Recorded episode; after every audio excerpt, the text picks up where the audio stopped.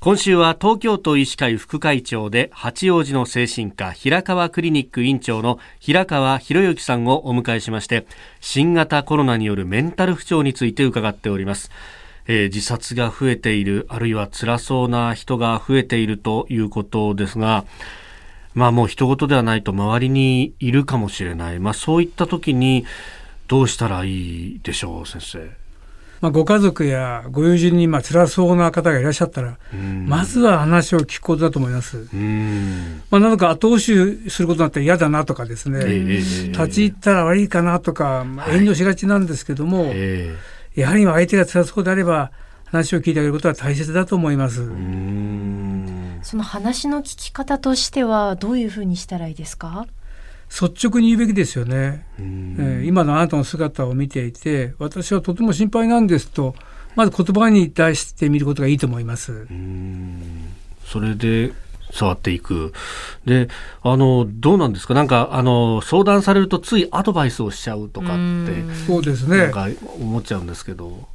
特にご相手の方が死にたいなど独身すると、えー、こちらも動揺してしまいますよね。これなんとか思いとどめさせなきゃならないとか、えー、躍起になりがちです。えー、まあ、その結果つい考えすぎだよとか、それおかしいんじゃないの？と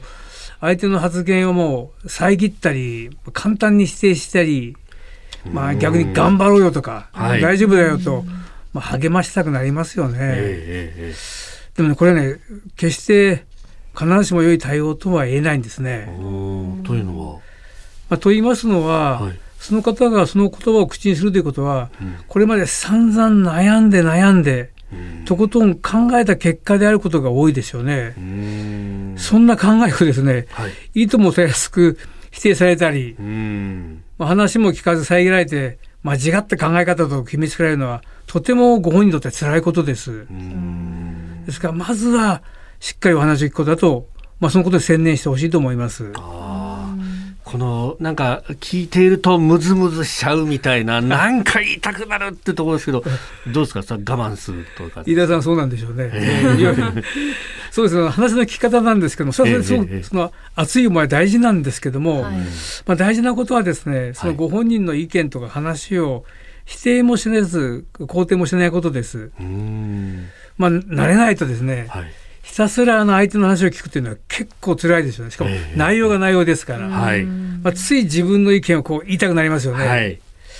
まあ、その時に役立つのは、えー、まあ、相手の話されている言葉をそのまま繰り返しなぞるという方法がいいと思います。まあ、例えばうちの夫は本当に人の話を聞いてくれない。もう子供もわがままし放題で私を苦しませるばかり。みんな私のことが嫌いなんだなと言われた時にですね、えー、ついついそんなことありませんよとかですね、はい、確かにそんな雰囲気だねと。えー、まあ、こう否定したり肯定しがちなんですけども、うん、そういった反応は先ほども言ったように避けてほしいんですね。えー、やるべきことは相手の言葉をそのまま引用して「はあそうですがご主人が話を聞いてくれない」お子さんがわがまま放題なんですね。それはあなたにとって辛く苦しいことですよね、と。相手の気持ちに寄り添って共感することです。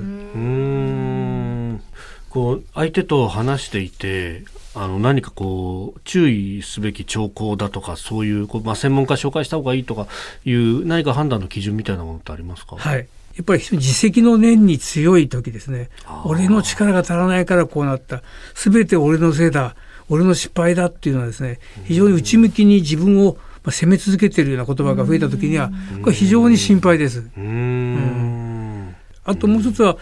きなことすらしたくない、